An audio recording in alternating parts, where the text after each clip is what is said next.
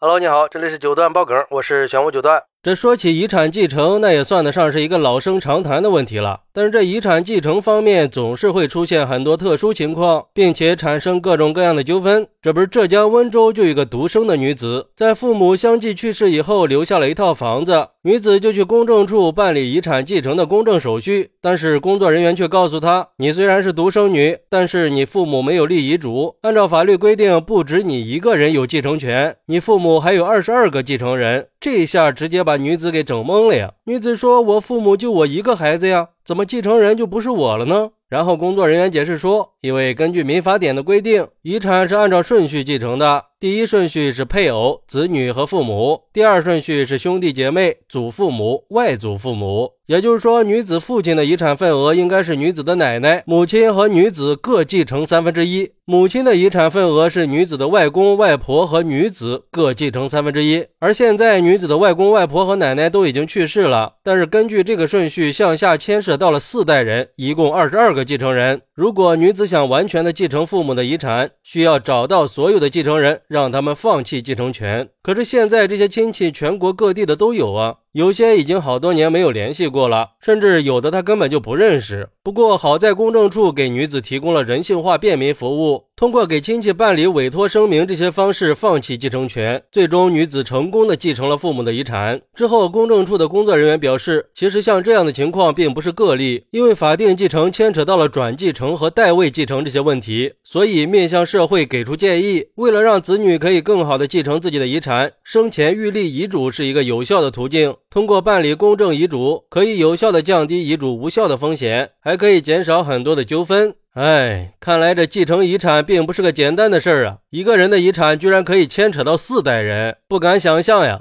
而对于这个事儿，有网友认为，不知道是这个规定有问题，还是执行的人理解有问题，或者是我对继承法不太了解，感觉这样理解不一定是立法的本意吧？难道不应该是有第一顺序继承人的时候，就应该由第一顺序继承人继承？这个女子的爷爷奶奶、外婆外公早就去世了，那她作为唯一的第一顺位继承人，当然要继承父母的全部遗产呀。只有在没有第一继承人的情况下，才能由其他继承人继承遗产。要不然，一个百岁的老人去世以后，那这继承权还不得牵扯上百人呀？当然，这是我自己的理解，还是请了解法律规定的专家给普个法吧。还有网友认为，如果是继承遗产人人有份那这个继承法就不合理。毕竟，老人生病卧床不起的时候，只有自己的孩子在照顾，在尽义务。父母有债务了，也是自己的孩子来偿还呀。那如果有债务了，这些亲戚是不是也应该一起来还呢？找他们行不行呀？如果是债务只能留给子女，那凭什么遗产就要分给那么多人呀？我觉得法律法规的制定应该是从有利于百姓的角度去思考的，要不然只会给我们增加负担，一个个的去签字，天南地北的跑。那如果亲戚多的话，还要不要上班了呀？而且如果有亲戚不愿意签字怎么办呢？本来很简单的事儿，为什么非要搞得这么复杂呢？不过也有网友认为，如果没有这个案例的话，很多人就真的以为继承是很简单的事儿了。我们中国人向来是重视亲情，法律意识都比较淡薄，觉得提前立公证遗嘱没有必要，面子上也过不去。这得亏是这些亲戚都比较通情达理啊。如果说真的有那么几个想继承的，那情况就更复杂了。所以说立遗嘱还是很有必要的，免得给子女留下麻烦呀。